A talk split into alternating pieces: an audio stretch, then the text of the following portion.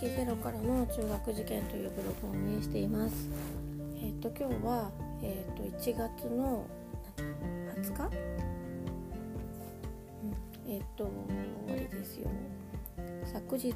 あ昨日の授業では小6クラスの志望校判定クラスの、えー、クラス発表がありました。えっ、と小5の最後の何？えっ、と組分けテストが終わったためです。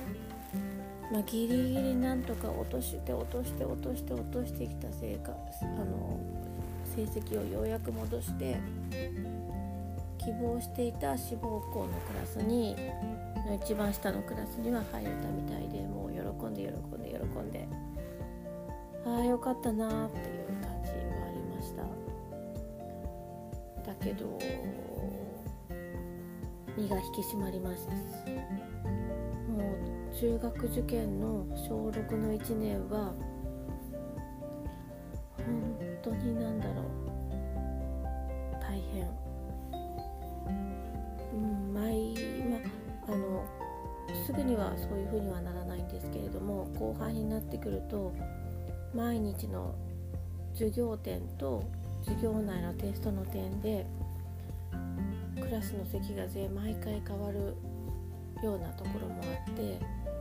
こうそれに向けて予報はなんかそれがそういうことが始まるなって思います。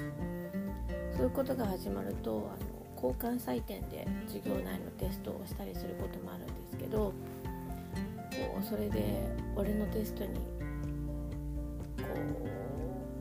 うバツつけるなよみたいなあ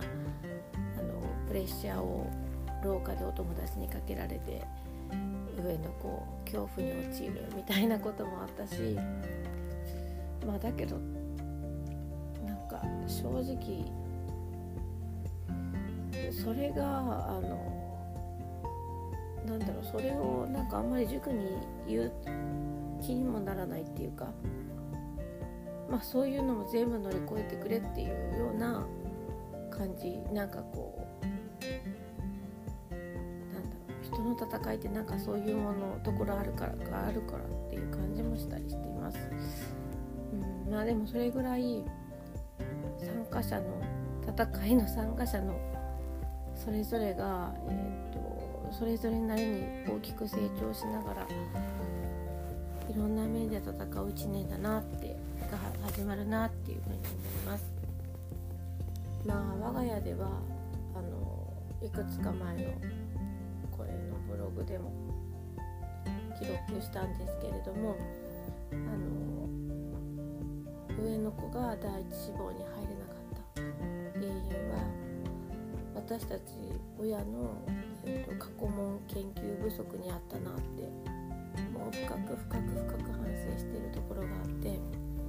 2月1月10日の堺東の入試の日から夫は、若干封印していた長女の時の過去問声の教育者の過去問をこうリビングの脇に置いてこう暇さえあればチェックしてます。まああの仕事しながらなんでそんなに時間何時間も取れるわけじゃないしプロでもないからまあ何度も何度も見て上のこと中1のこと何度も何度もちょっとおしゃべりなんか笑いながらすることでこう過去問研究して上の子もなぜ自分が合格できなかったのかって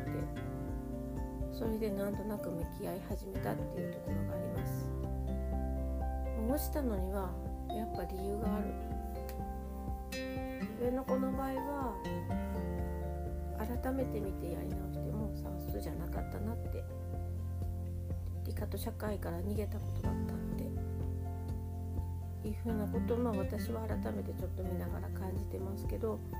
下の子もちょっと上の子もなんかそういうふうに感じるところがあって、まあ、これが今の理科と社会の勉強に生きて